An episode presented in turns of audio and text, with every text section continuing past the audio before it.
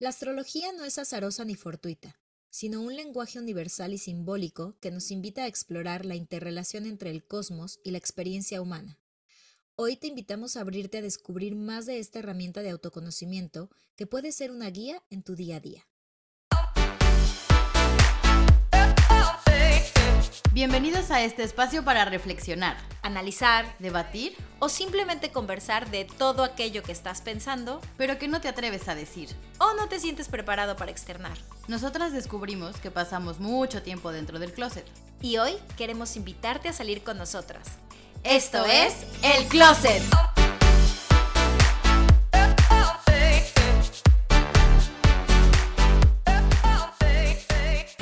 Bienvenidos una vez más a su bonito podcast El Closet. Eh, yo soy Michelle Ruiz Y yo soy Estivalis Ruiz. y hoy nos acompaña una gran invitada eh, para hablar de este tema que ah, por lo menos a mí me encanta mucho desde que tengo uso de memoria, que es la astrología. Eh, y ella es, ahorita la presento, ella se llama Paula. Hola, ¿cómo estás, Paula? Hola chicas, ¿cómo están? Encantada de estar acá. Muy, muy bien, gracias, Paula. Pues bueno, voy a, a decirles un poquito de quién es ella para que sepan y por qué nos está acompañando en este bonito episodio donde trataremos la, la astrología y sus mitos, ¿no? Ella, eh, pues Paula, Paula es dueña de Andrómeda Astrología, por tanto es astróloga y también es reikista. Ella viene desde el mismísimo Colombia, Bogotá, aunque hoy en día vi- vive en Madrid. eh, y bueno, su primer contacto con la astrología fue a los nueve añitos, pequeñita ella. Sin embargo, pues ella, ella se fue más por el camino de la jurisprudencia, ¿no? Eh, es decir, eh, una gran abogada que se dedicó a ello por siete años, pero bueno, yo creo que como, como muchos nos hemos sentido en di- distintas ocasiones, descubrió que su vocación no estaba realmente ahí. Y después de algunas crisis, terapias y técnicas de sanación, se reencontró con la bonita astrología, pero desde un enfoque psicológico y humanista, y estudió de la mano de grandes astrólogos aquí en España. Así que esto le permitió resignificar su función en, esta bonita vida, dejándose guiar por el hermoso cosmos y siguiendo el llamado de su corazón para reescribir su historia. Así que actualmente eh, ella imparte consultas astrológicas, da talleres, da terapias de Reiki, lo hacen personas y también en animalitos, hacen gran trabajo. Eh, si quieren buscarla, les vamos a dejar sus redes sociales para que puedan contactarla. Yo he tomado consulta con ella, así que puedo decir que es muy buena, pero ya me voy a callar y la voy a dejar hablar, así que bienvenida, Paula, a, a tu, a tu Bienvenida. podcast. Chicas, muchas gracias por la invitación. Pues bueno, ahí, ahí está toda mi presentación que acaba de ser Michelle, así soy, esa es mi historia, de ahí Soy. vengo y acá estoy. Ajá. Oye, qué increíble que e- esto, esto me parece fabuloso que de pronto, según nosotros creemos que tenemos una vocación y luego por algo el destino, el universo nos muestra que no es por ahí y que tú hayas encontrado pues tu verdadera vocación en la astrología y que sobre todo que te puedas dedicar a ello. Em, ¿tú qué dirías que es la astrología?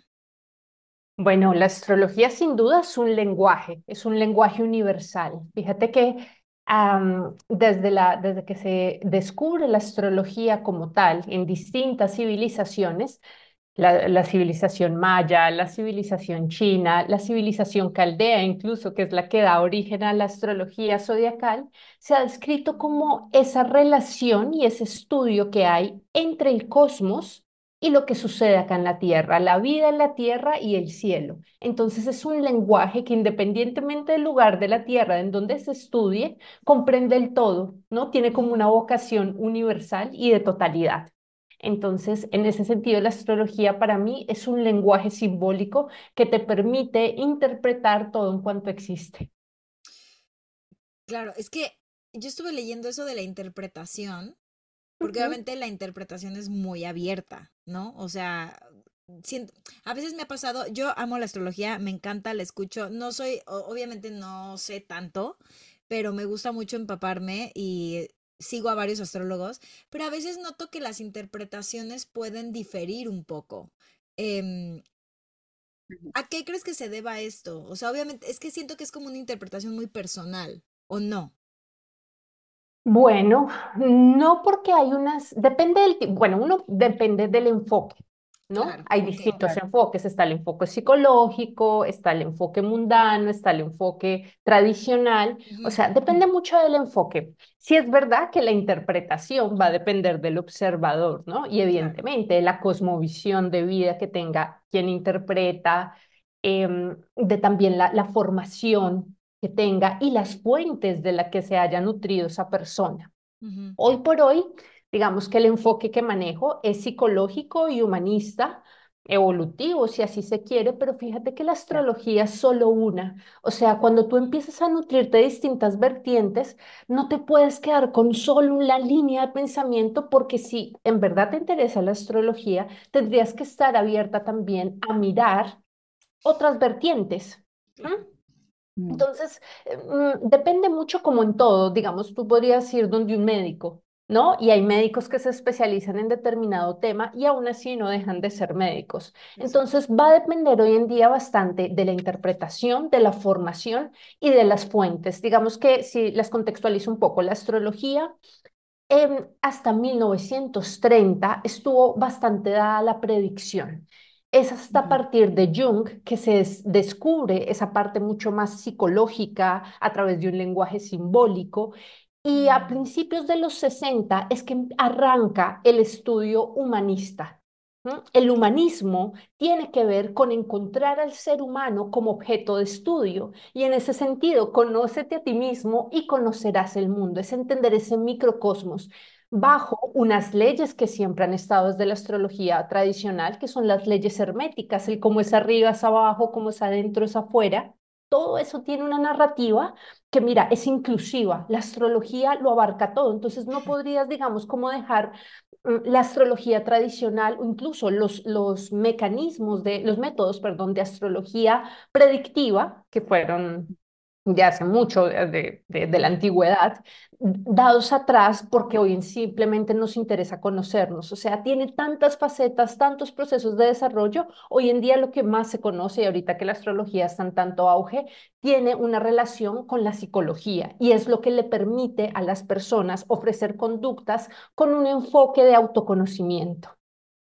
¿Vale? Porque te invita a observarte. Claro.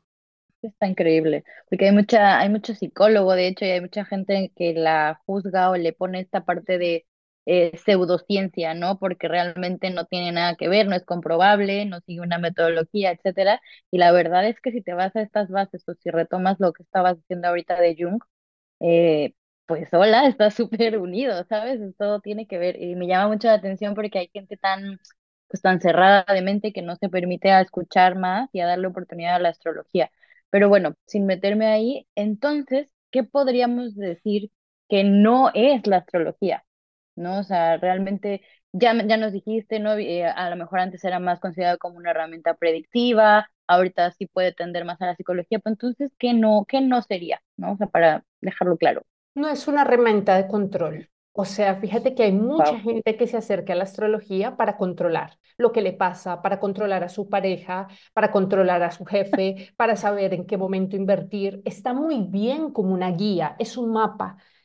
Incluso la revolución solar, que es tu carta de cumpleaños, que si quieren más adelante les comento, que sirve para saber cómo te va a vivir en el año, tener una proyección, te sirve precisamente para eso, para proyectarte y tener un contexto, pero no te permite controlar lo que va a pasar, porque no eres tú el único creador de tu realidad, ¿no? Se entendía que somos co-creadores y que en ese sentido tú puedes crear en, construcción con todo tu campo energético, con, tu, con lo que esté en, manos de otros, ¿sabes? Tu país, el nivel de conciencia colectivo, perteneces además a, a, una colectividad. Entonces, hay muchas cosas que se escapan de tu control, por eso la astrología te permite conocer un clima, pero no te puede decir que tú vas a controlarlo por el simple hecho de conocer, por ejemplo, tu carta, conocer tus aspectos planetarios, no te va a servir para controlar.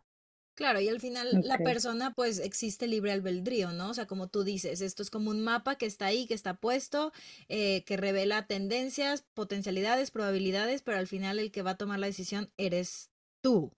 O sea, no es como que la astrología ya decidió que así va a ser tu vida forever, sino que tú vas a tener esa toma de decisiones. Totalmente, totalmente. este, creo que esto ya te lo había preguntado en consulta, no me acuerdo, pero eh, ahorita que decías esto, que pues sí, es una herramienta predictiva y puedes tener precisamente estas proyecciones de tu vida, eh, te, te preguntaba que si tenía que ver, por ejemplo, tu carta, eh, por ejemplo, yo nací en México y me, y, mi- y me hiciste mi carta, que ahorita hablaremos también de la carta astral, eh, basado en eso. ¿Y qué necesario o no, cómo afecta o no el hecho de que ahora yo esté residiendo en otro país? O sea, ¿hay alguna, algo que modifique o, o no? Sí, mira, el lugar en el que tú vives se puede estudiar a partir de la astrocartografía, que es una Wow, vertiente de la astrología que te permite estudiar el territorio, y potenciar, digamos, ciertas cualidades dependiendo de qué, de en la región, digamos, que esté más, más asociada al zodiaco, ¿no? Digamos como que la astrocartografía es como si pusiera, em, depende también de- del lugar de la Tierra en el que te encuentras, va a potenciar ciertos planetas, ciertos arquetipos del zodiaco. Y entonces a partir de ahí, por ejemplo, vas a a encontrar países con los cuales tu vida es mucho más afín, pero eso no lo eliges, es decir, mm, tú a veces te da, te vas al lugar de estudio, te trasladas y después te terminas dando cuenta que tenías que llegar a ese lugar porque para el momento, conforme a tus tránsitos planetarios, conforme a tu revolución solar, ese lugar vibraba en resonancia a tu campo energético. ¿Sabes? Entonces, cada lugar y cada país principalmente se rige por una carta de fundación. Los estados hoy en día tienen una constitución o un momento de fundación, de nacimiento. A partir de ahí se saca la carta natal del país y tú puedes ver, por ejemplo, México, que es Virgo, el día en el que cumple la independencia, ¿no? Entonces tú desde ahí ves. Cómo es, es como una sociedad tiene ciertas características. Ahora es, es muy complejo porque todas las personas de un país no son iguales, pero sí vas a ver cómo ciertas costumbres, culturas se adaptan a los arquetipos del zodiaco predominantes en la carta natal. Incluso las condiciones sociales y económicas se van a ver influenciadas por los tránsitos planetarios de la carta natal de ese lugar. Pero esto lo estudia mejor una vertiente de la astrología que se llama la astrología mundial o la astrología mundana, que es la que te permite, además de mirar esos aspectos, tener un buen conocimiento y un contexto de eh, precisamente la historia, el estudio social y político de cualquier región, país o ciudad. Wow, Ay, increíble. wow. Yo, eh, sí, se me, es que la astrología debería ser este, una carrera como tal, ¿sabes? O sea, no nada más hay un taller, sino tiene tantas vertientes y tantos ahí recovecos que no normalmente tú ves el horóscopo de la revista y es como, no, no, no, es más, a- más allá de esto, ¿no? Está increíble. Es verdad, no ¿Qué existe, o sea, obviamente cuando tú estudias y te certificas, no es como, o sea, es eso, ¿no? Son como certificaciones. Me imagino, ¿no? Que los astrólogos tendrán que estar también como en un continuo estudio todo el tiempo, porque yo te escucho hablar y digo, no inventes, si yo intentara ponerme a estudiar ahorita astrología me tardaría como 10 años de todo lo que has hablado. Sí, pues mira, a- eh, había carreras de astrología. De hecho, en Ah, Londres hay una facultad, que es la Facultad de Estudios Astrológicos em, de, de Reino Unido, y te permite a ti formarte como astrólogo, ahora con un enfoque psicológico. De hecho, acá en. España y creo que en alguna universidad de Francia también estuvo la astrología como carrera, pero mm, a partir de no sé, no, no sabría decirte la fecha, pero sí, probablemente el siglo XX, siglo XIX, eh, fue cerrado, exacto, porque hubo bastante desacuerdo, con- sobre todo con la ciencia, porque la astrología, mira, si hoy me preguntan, ¿es ciencia? Pues te digo que tiene una parte muy técnica, o sea, hay datos matemáticos, matemáticos. numéricos, hay fórmulas, o sea, hoy que tenemos en día las, los programadores, los programas de, de computación que te permiten calcular, o sea, eso es ciencia y matemática pura. Sí. Ahora, la interpretación es otra cosa y ya va mucho más alineada a la intuición. Se dice que la astrología tiene que ver con esa parte del zodiaco que es muy mística, que estaría mm, regida por Neptuno, por Piscis, en donde hay un aparente caos. En donde hay incluso un misterio y de ahí el simbolismo de que probablemente asociamos la astrología con estas personas, con una bola de cristal que te van a adivinar el futuro, ¿no? Es muy arquetípico cuando tú piensas que es alguien ahí que, y sí, lo tiene, porque la astrología tiene una parte muy intuitiva que se alinea con un pensamiento abstracto. ¿Sabes? Como ese conocimiento que tú dices, es que eh, se me viene la imagen, me evoca este símbolo. De hecho, la mitología sirve bastante para explicar los dioses que rigen los planetas desde la astrología. Entonces, ahí hay un contexto muy imaginario, muy de eh, abstraerse un poco de la realidad. Aún así, la astrología también tiene una parte muy técnica, teórica. ¿Qué tienes que hacer? Evaluar las dos partes. Y cuando estudias astrología, tienes que ir por las dos vertientes y alimentar las dos partes. Evidentemente, en una parte de la formación es muy técnica. Y claro, entre más aprendes, tienes que ser muy riguroso, estudiar, y como es una, un arte, ¿no? Podría decirse que también es un arte que ha estado en, desarrollo, ciencia, arte, yo qué sé, em, que hasta ahorita está en desarrollo, digamos, mm, como más evolutivo, tendrías que ver, ser muy juicioso con la técnica, pero al momento de la práctica, y esto era algo que, que yo le decía a Michelle, la persona que siempre viene a mí tiene mucho escorpio, por ejemplo, en este momento de mi vida atraigo mucha gente escorpio, entonces yo miro y no me extraña que tengan un Plutón fuerte en la carta, un escorpio fuerte en la carta, y eso, ¿quién me lo dice? Las estadísticas probablemente me lo digan, me lo indiquen, pero finalmente es la intuición porque sé que atraigo también ese tipo de personas.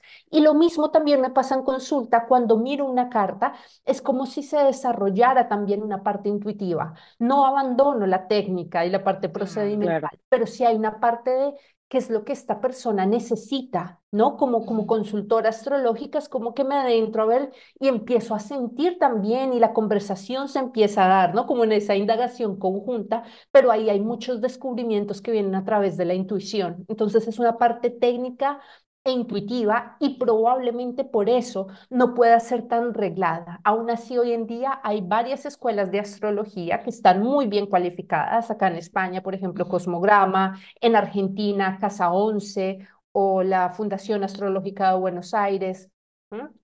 Hay distintas escuelas que probablemente yo creo que ahorita a partir de enero, o sea, digo a partir de enero, ¿no? Y esperemos que acá los 20 años que vienen, que, que empieza con Plutón en Acuario y que nos acercamos a la era de Acuario, la astrología vuelva a recobrar el lugar porque es un saber maravilloso. Y créeme que yo he, indagado mucho en por qué la querían como manchar tanto, ¿no? Creo que es porque es un conocimiento muy poderoso. Por eso creo que la han ridiculizado tanto, por eso creo que la han desprestigiado tanto, porque si tú miras los reyes, em, eh, personas con mucho poder en el mundo conocen la astrología. O sea, yo, yo sé de personas, por ejemplo, de, de, de, de una industria que hay en México, de hecho, química, que su jefe selecciona su personal mirando la carta natal de sus trabajadores. Lo que pasa es que no lo dicen. Claro. Claro. Entonces, es, yo, creo que el desprestigio viene por un lado más de pronto de, de tapar el poder, que es porque si tú te conoces, eres muy poderoso. Claro. Información es poder. De hecho, eh, en la antigüedad algunos reyes tenían, ¿no? A sus propios astrólogos, por ahí estuve leyendo, y eran los que les ayudaban como a predecir cómo les iba bueno, obviamente, ¿no? Les decía, les ayudaban a decir quizás cómo les iba a ir en las guerras o a tomar ciertas decisiones, en qué momento, como mira, ahorita no hagas esto, y eso obviamente se fue, se fue quitando, como dices, el saber es poder. Exacto. No, y es que te sirve para todo, o sea, evidentemente no te va a decir si vas a sacar 10 o no en un examen, ¿no? Pero sí te puede guiar para que saques ese 10 en el examen, ¿no? Entonces sí depende de cómo lo apliques, hasta el tema de de la siembra, ¿no? De todo esto de, sembrar y cosechar, que depende de la luna, la fase de la luna, y todo, como que todo tiene que ver, pero luego la gente te tira de, estás loco, ¿no? O sea, como, como que yo porque la luna esté ahí o esté allá o esté en fase menguante o creciente, significa que yo voy a estar de cual o tal forma pero sí, señores, sí sirve. Pues es que yo lo veo así, ¿no? Son ciertas energías que están ahí y que a veces, como dices, pueden ser energías que están más pesadas. Digo, uno lo siente. Bueno, a lo mejor si no, si no quieres estar muy abierto a eso, no lo vas a sentir. Ya nos dirás tú, Paula. Pero yo este fin de año lo he sentido potente y lo he sentido abrumador y he dicho, ¿qué pasa? O sea, yo honestamente no sé de alineaciones, pero sí puedo llegar a sentir que hay algo en allá arriba en el cosmos que nos está influyendo y que se ha sentido un, un fin de año, ay, abrumador. Claro, tendría que ver también mi carta, ¿verdad? Sí, sí, sí, pero bueno, fíjate que terminamos una temporada de eclipses potente, el Sol estuvo transitando por Escorpio, oponiéndose a Júpiter, entonces los temas escorpianos con relación al dinero, al poder, a la transformación y a la seguridad y la valoración personal estuvieron mucho en juego. Cuando Júpiter hace aspectos al Sol, Claro, totalmente. Entonces, fíjate que todo octubre, noviembre, finales de octubre, noviembre, fue muy movido, muy potente para todos y por eso este cierre de año.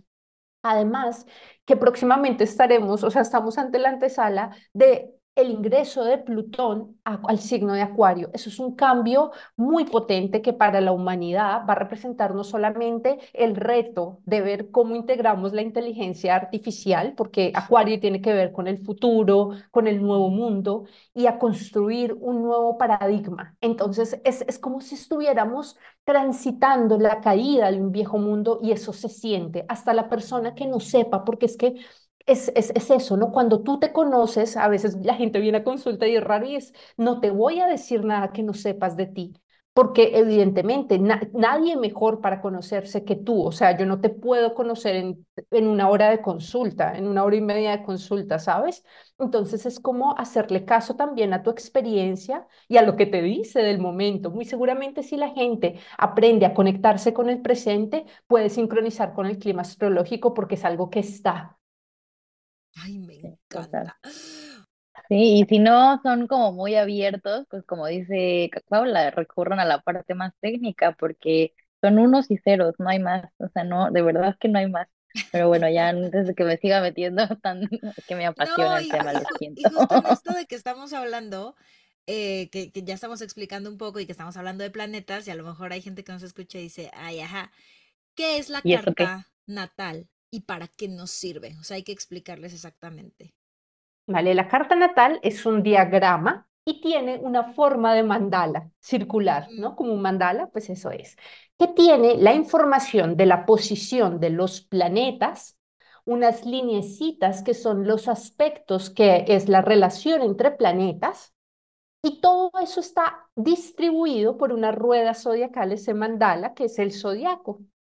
El zodiaco, entendido como los, los 12 signos que representan procesos evolutivos y momentos vitales y creativos de la vida, pues está esa doce organización. Además, dependiendo del lugar en el que naces de la Tierra, pues vas a poder tomar una posición y digamos una organización en ese mandala. Entonces, la primera respiración de una persona va, a estar, digamos, calculada por un signo. Entonces va a tener ahí un signo que le va a llevar unos retos a integrar y a partir de ahí se va a organizar todo un sistema y un microcosmos propio.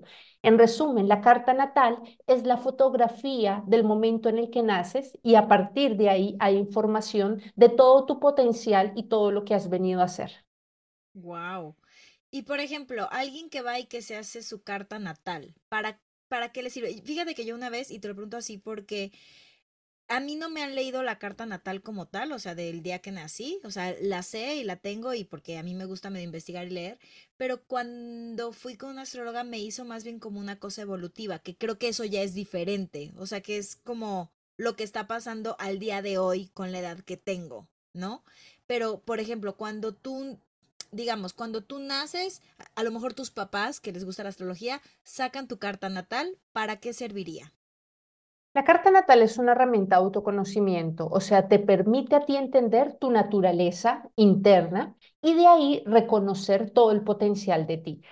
Ese potencial, evidentemente, no es algo absolutamente bueno o positivo. Vas a encontrar muchas contradicciones, vas a encontrar polaridades en ti. La carta natal es una herramienta también que te permite ver dónde están tus facilidades, que se te da con, naturalidad, dónde hay mm, capacidades, habilidades, entendidas como dones o talentos. Y también en ese sentido, los talentos no están dados porque sí está el potencial, está la semilla. Entonces la carta natal es como esa semilla en donde también se van a ver retos y dificultades y obstáculos para que logres ser lo que vas a hacer. Probablemente lo que te hicieron a ti fue una lectura de tránsitos planetarios y con ciclos de edad, básicamente, tránsitos y ciclos planetarios que indican en qué proceso estás. Lo mejor es empezar por tu carta natal porque es la matriz y a partir de ahí saber leer tus tránsitos, saber leer tus ciclos y saber leer tu revolución solar y tus progresiones secundarias, que es lo que te va a hablar de tu momento vital y de lo que está ocurriendo en tu vida para que tú despliegues. Es que, mira, es muy bonito si tú entiendes la carta natal como una flor. Entonces, la carta natal es la, el centro de la flor. Y año tras año, septemio tras septemio, ciclo tras ciclo, le va saliendo un pétalo. Y todo eso es lo que tú has venido a desarrollar, pero es siempre, incluso a partir de la natal, la natal es la semilla. La astróloga que te hizo eso no te hubiera podido hablar de tus tránsitos y de quién eres hoy si no hubiera tenido como partida la carta matriz, que es la carta natal. Total. Y ahí, o sea, entonces, ¿cuál es la, bueno, no la definición, pues no es clase, ¿no? Pero de la revolución solar. Sí, porque ya que tengo mi carta astral, pues hay una revolución solar. ¿Para qué me sirve esa, no? La revolución solar es la carta de tu cumpleaños, es la carta que se configura cada vez que el sol vuelve al mismo grado matemático del Ah. momento en el que naciste. ¿no? Entonces, ¿eso qué es? El cumpleaños. Cuando se despliega tu carta de cumpleaños, uno entiende que eso va a tener una duración de 365 días aproximadamente y es el clima energético que te va a permitir a ti, como su nombre lo dice, revolución del sol, donde voy a poner foco, atención para desplegar partes de mi identidad. ¿Quién voy a ser yo ese año? ¿Dónde voy a invertir atención, energía?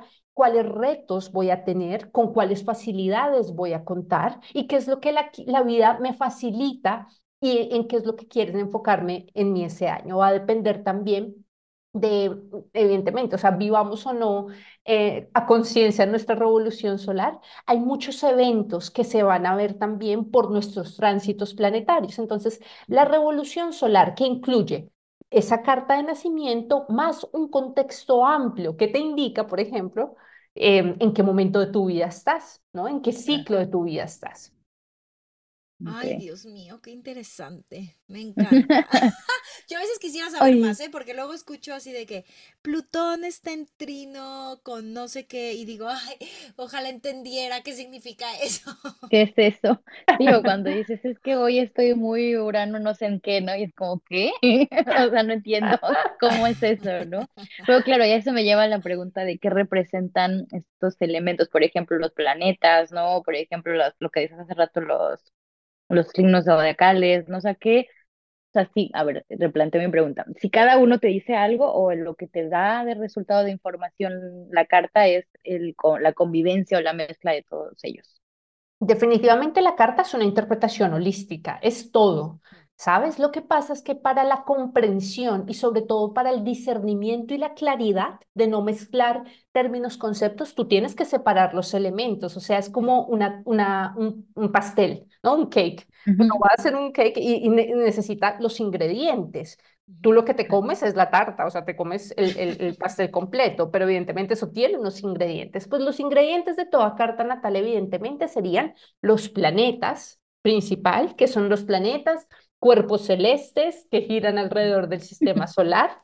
¿no? Pero para los seres humanos representan procesos vitales y puntualmente desde la astrología en, en, en consulta serían procesos psicológicos. Si recuerdan la película intensamente, recuerdan que cada planeta tenía una voz, no una función, pues son funciones del psiquismo, son funciones propias. Entonces, es esa voz, esas voces que, que entendemos entre nosotros, esos son los planetas. ¿no?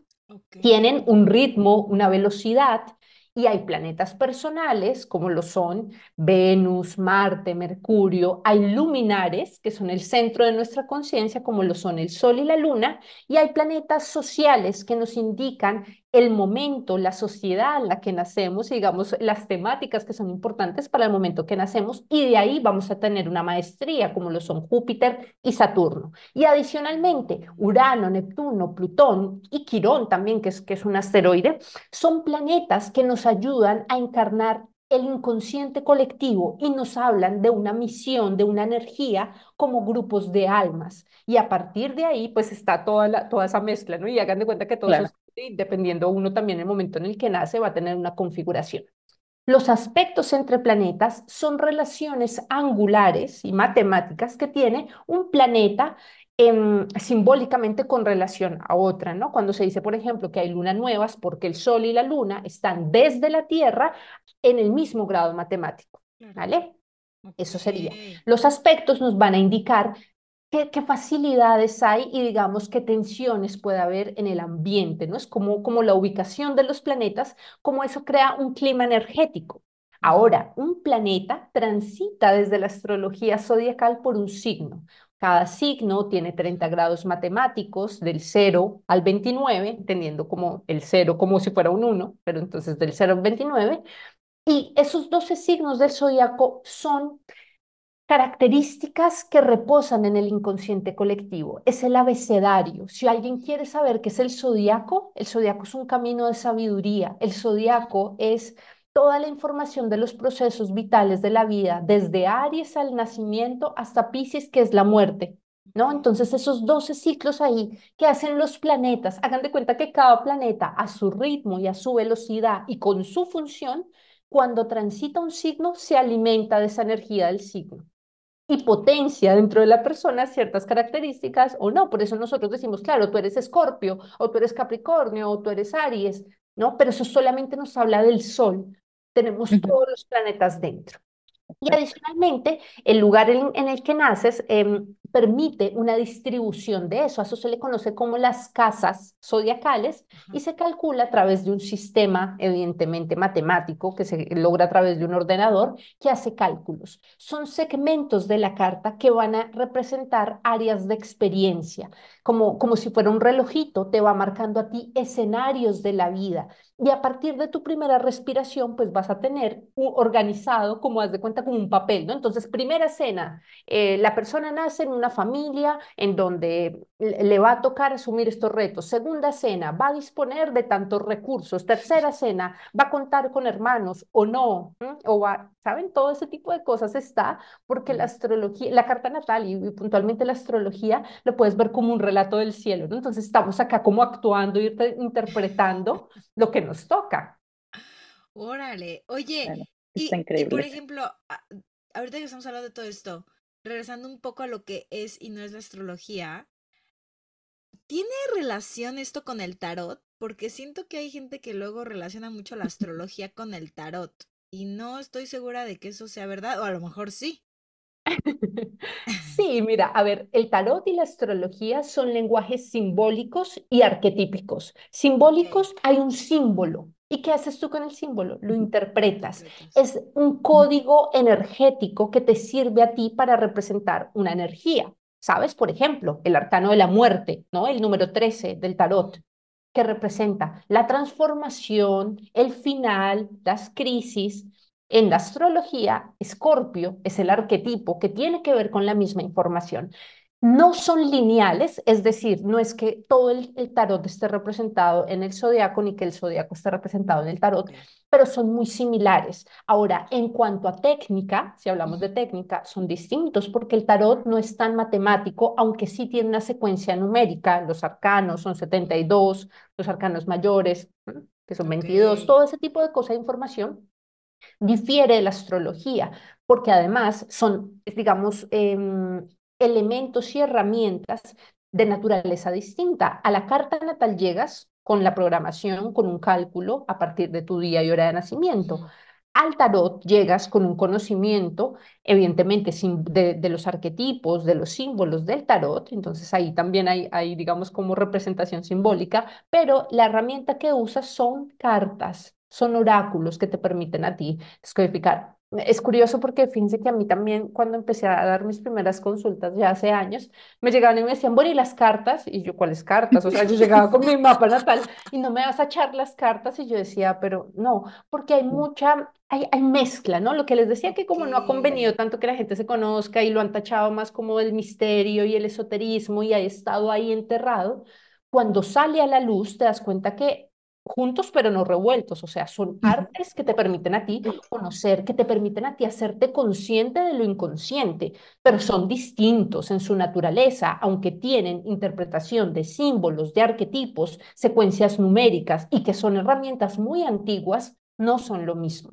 Mm, eso es importante que entendamos. De hecho, y ahorita que lo preguntabas, claro, me hizo, me hizo todo el sentido porque yo fui a que me leyeran el tarot gitano y al mismo tiempo la, carta natal. Entonces, claro, lo que ella hacía, eh, ella se denomina como astróloga también, y lo que ella hacía era esto, utilizarla como una herramienta de apoyo, ¿no? Para lo que ya decía como tal mi carta y lo que las propias cartas le estaban diciendo, ¿no? O sea, al final como lo decíamos, es, es muy interpretativo dependiendo de la persona y a lo mejor esta persona, eh, por un lado puede leer la carta sin, las, sin la baraja gitana o por otro lado puede leer la baraja gitana sin la carta astral. Y creo que al final el resultado pues es el mismo, ¿no? Tiene mucho que ver como tú, con la expectativa que tú vayas, ¿no? Y eso también me lleva a hablar de, de la astrología como herramienta de compatibilidades, ¿no? Que la gente luego empieza de, es que si él es Virgo y yo soy Escorpio, ¿seremos compatibles? Como, no, no, no se sabe así, ¿no? Según yo hay algo que se llaman sinastrías, ¿se llaman? O, o, hay la... dijiste? A ver, sinastrías. Pero dejo a la experta que les explique porque igual cualquier chorrada. Sí, el análisis de compatibilidad incluye múltiples factores. También, entre ellos, el nivel de conciencia. No por ser de un signo vas a encajar, aunque seas compatible, aunque seas afín, vas a ser absolutamente compatible con otro signo. ¿Por qué? Porque ahí está el libre albedrío y el nivel de conciencia. Miren, yo en consulta me he encontrado personas que por sus cartas, al poner sus cartas, que eso es las sinastrías, el estudio comparativo de dos cartas natales, me permite a mí ver cuáles son los puntos de afinidad y en donde hay tensiones. Y evidentemente tú desde ahí puedes ver cómo va a ser una relación con socios, con parejas, con clientes, con, e, entre hermanos, padres e hijos, la sinastría, escoger dos cartas y verlo. Pero entonces les decía, a mí lo que me ha pasado mucho consulta es ver cartas perfectas, o sea, que, que yo digo, wow, se encontraron acá dos almas, el uno para el otro, y a los, no sé, al año vuelve uno a consulta y me dice, no, terminé con esto, y yo, ¿y por qué si tenías tanto el nivel de conciencia?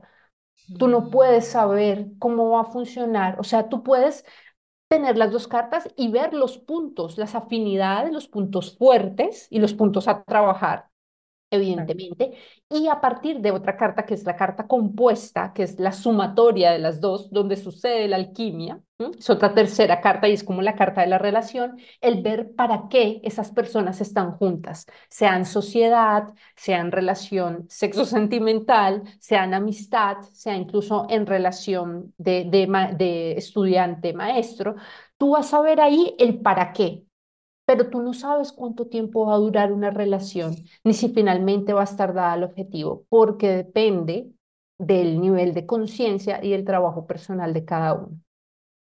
Órale. Es que luego imagínate si así en el Tinder te ponen, yo soy Capricornio, solamente con signos compatibles. Oiga, oiga usted.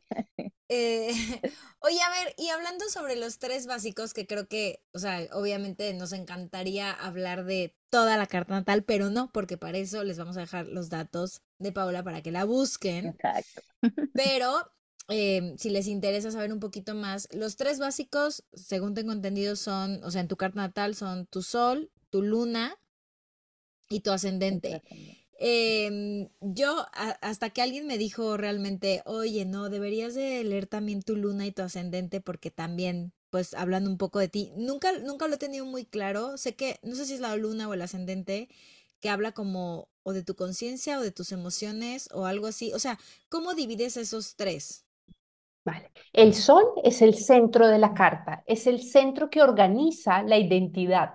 Desde el sol tú te defines como el yo soy es la identidad que te va a ser permanente, que evidentemente es, ese cuerpo con el que te identificas de soy esto y me diferencio de los demás. El sol tiene los atributos, evidentemente, que venimos a compartir como el sol, ¿no? Venimos a irradiar. Entonces tiene que ver mucho con el ego también. Y no ego en el sentido bueno o malo, es, es lo que venimos a hacer. Ahora, desde el sol se va a ver la esencia y la parte más consciente, porque es lo que más se ve. La luna tiene que ver con la parte más inconsciente, y tiene que ver con nuestra parte receptiva que nos va a hablar de nuestras necesidades básicas, entre ellas las necesidades emocionales, porque es lo que nos va a garantizar la supervivencia.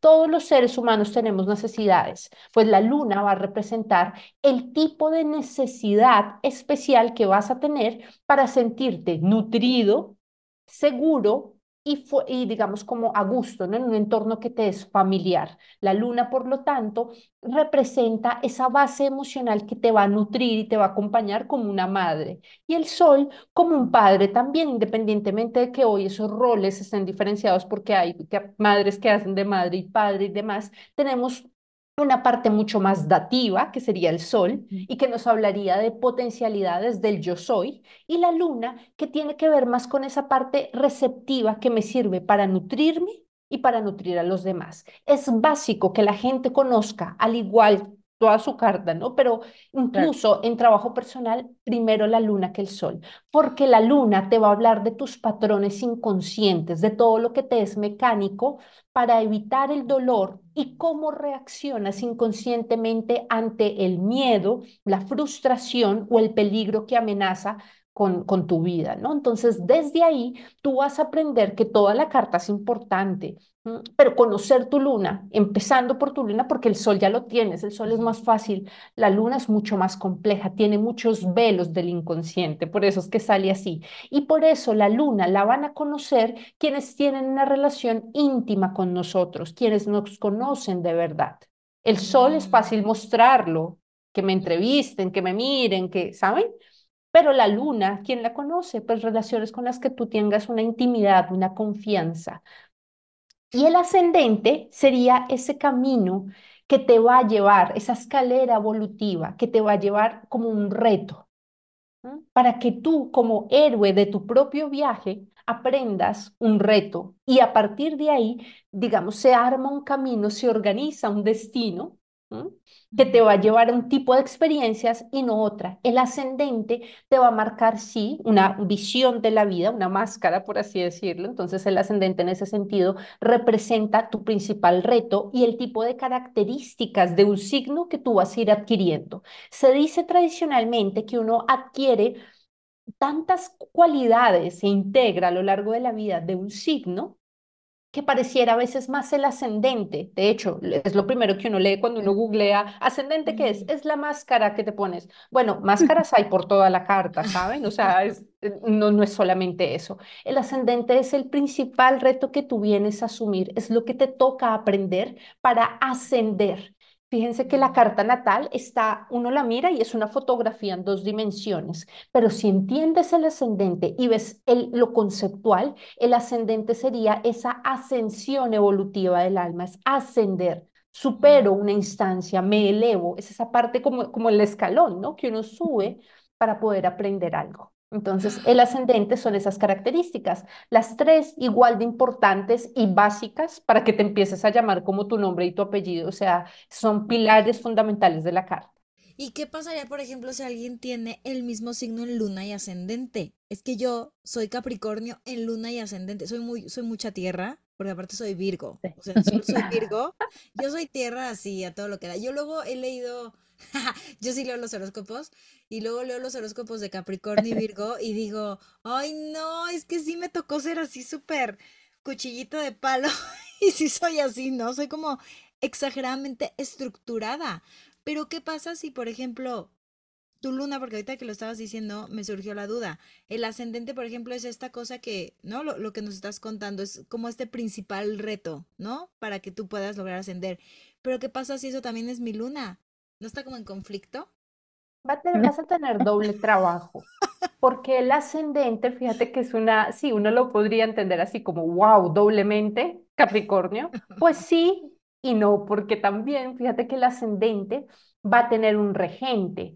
El ascendente de Capricornio lo rige Saturno, entonces hay que ver Saturno dónde está en tu carta. Ahora, que tengas la luna en, en tu ascendente y además en el mismo signo de tu ascendente, va a implicar integrar las características del planeta que va a estar ahí. Es decir, ese planeta también va a ser un reto. Entonces, no es necesariamente contradictorio. Es un doble trabajo que tienes porque además la casa 1, que es el ascendente, tiene una energía propia, es decir, es como pone un clima a los planetas y al signo que esté ahí, que tiene que ver con el inicio. Entonces vas a tener que aprender facetas nuevas de tus emociones. Vas a tener que ver cómo es una función de cuidar, de nutrir al estilo Capricornio, con responsabilidad, con realismo, con concreción. ¿Sabes? De ahí la técnica, y esto sí hay muy importante ver la técnica que es la luna como proceso psicológico, como función, y que es el ascendente como reto inicial de vida y como parte, escenario de esa carta natal. Ay, wow. No, y que además, eh, lo que decía hace rato Paula, también es el resto de los signos. Entonces, cómo están ahí alineados, también tiene todo que ver, porque también me acuerdo que me decían, es que haz de cuenta que cada casa le pertenece a un signo. Entonces es ver cómo ese, cómo el signo que está en, en tu carta convive con él que vive en esa casa, ¿no? En la casa 2, en la 3, en la que sea.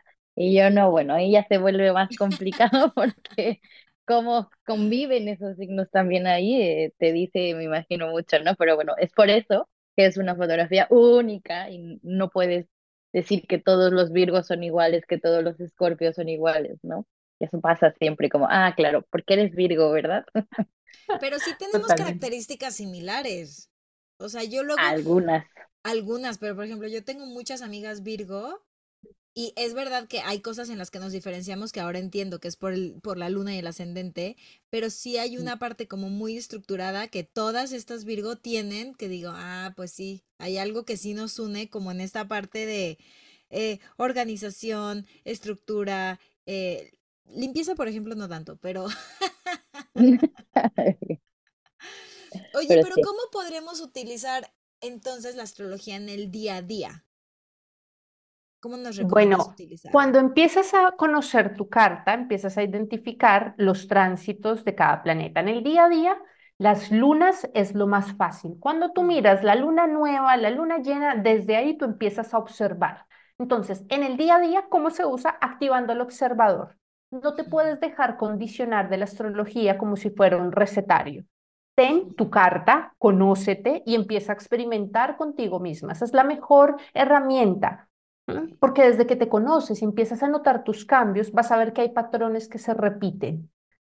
Cuando hay luna llena en un signo de fuego, uy, conflicto en el ambiente, uy, mira toda la gente cómo está de deportiva, cómo la gente está eh, accionando, ejecutando, iniciando.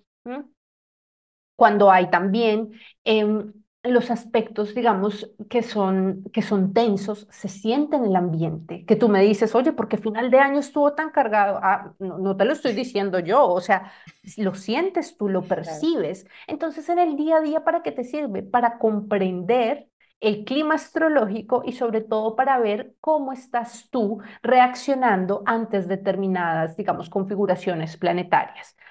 En el término de autocuidado, la luna es bastante útil y en el día a día para qué te sirve, cuándo comenzar una dieta, cuándo hacer limpieza, cuándo cortar el pelo, cuándo plantar un árbol. ¿Sabes? Ese tipo de cosas te da unas pautas de tiempo y de contexto adecuado o digamos más fértil para determinadas cosas. Aún así, como volvemos al inicio de la entrevista, no puedes controlar, o sea, puedes usarla como apoyo, pero nadie te asegura. Mira, pasa mucho con las cartas selectivas, que son cartas que uno elige para lanzar un proyecto empresarial, un emprendimiento. Tú lo puedes hacer con toda la intención, al minuto exacto que te dijo el astrólogo, firmarlo pero si no está alineado dentro de la intención y si no es el, no corresponde a tiempos superiores, tu empresa no se va a dar, ¿sabes? mm, ¿Y por qué? Porque no es algo que dependa de la astrología, son demasiados factores que dependen ahí. La gente que usa la relocalización, que es cambiarte de lugar en el momento de tu cumpleaños para que te toque otro ascendente y tu sol esté en otra casa, oh, a ver, a veces funciona cuando es accidentalmente, o sea, creo que, que a veces la gente sí pasa al lugar en un cumpleaños y hay que leerle la carta conforme a ese cumpleaños, pero depende. cuál haya sido su voluntad de permanecer en ese lugar, cuántos días más estuvo, la energía, cómo se asentó en el lugar. Desde ahí yo he visto, hay gente que se frustra, hay gente que se va, no sé, a Francia, me pasa mucho acá consultantes que llegan y creen que se van a Francia eh, y pasan el cumpleaños un fin de semana y se devuelven y les cambió el ascendente y cuando te das cuenta dices, no te cambió nada la carta, o sea, y se desilusionan. ¿Por qué? Porque están queriendo controlar. Cuando tú usas la astrología para querer controlar tu destino, te vas a frustrar bastante, porque en algún punto te va a funcionar ciertas cosas, pero en otros te vas a dar cuenta que eres un, uno más dentro de todo el entramado de la vida. Claro. o sea que la astrología hay que usarla como una herramienta de herramienta de... de autoexploración, de autodesarrollo que nos inspire a, a crecer, a evolucionar, como dices, pero nada más. como una guía y no más. Exactamente. esa palabrita, ¿eh? El control.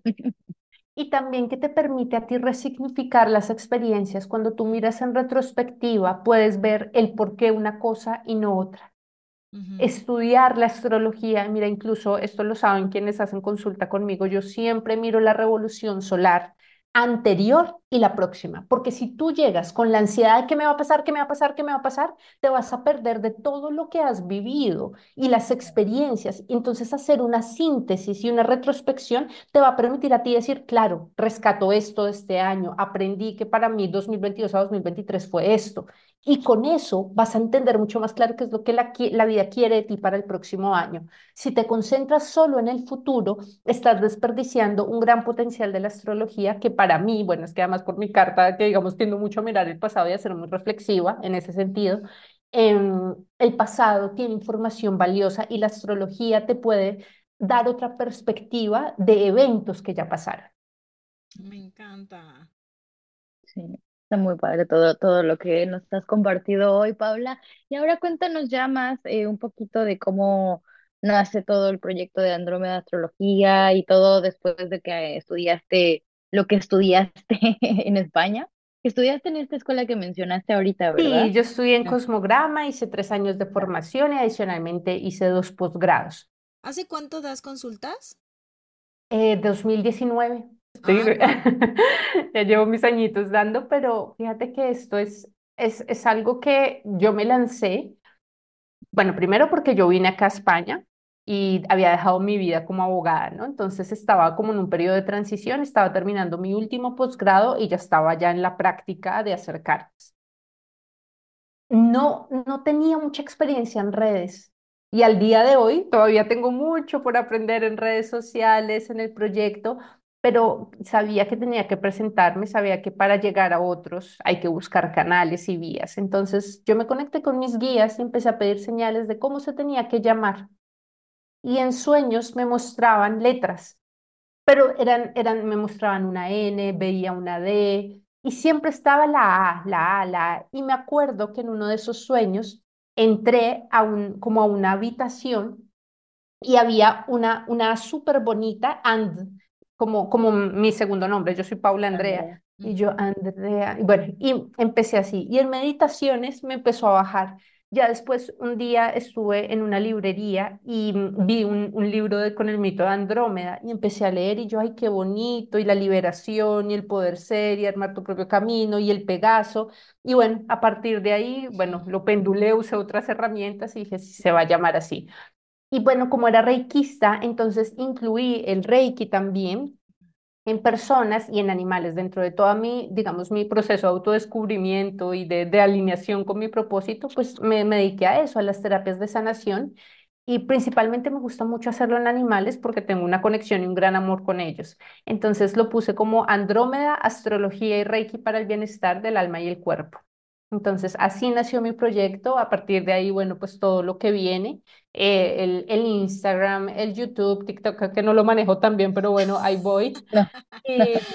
Y, bueno, y así, y así, así fue como nació mi proyecto. Realmente no, no sé si podría caber yo dentro del, del título emprendedor, pero digamos que sí. O sea, que ese fue mi emprendimiento. No sé, es que no sé si tengo todas las características de emprendedor porque fue una manera también como de, de exponer, ¿no? Lo que hago.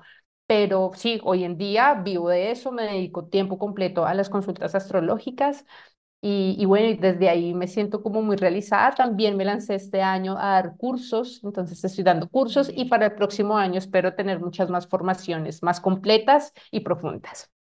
Ay, Ay seguro que sí. Oye, Paula, ¿y haces eh, las consultas online? Sí, las consultas las hago vía Zoom, son de una hora y media y hay consultas más pequeñas, por ejemplo, cuando tienes interrogantes, que lo que yo llamo consultas express, de 45 minutos, en donde la persona, por ejemplo, si tiene una duda que no la deja dormir o quiere un emprendimiento, un viaje o incluso elegir la carta, no sé, de su boda, como ver cómo está el clima astrológico para su boda y demás, pues también se puede ver. Pues ya lo saben, les vamos a dejar aquí los datos de, Paula porque además de que es divina persona, sabe muchísimo. Yo siento que también mucho tiene que ver, eh, o sea, ya a veces con, con la gente que voy eh, a consultas, siento que tiene que existir un, una buena energía, ¿no? O sea, que se, se tiene que sentir esa sinergia y yo se los digo ahorita que hay muy buena sinergia, así que les vamos a dejar aquí todo para que la busquen.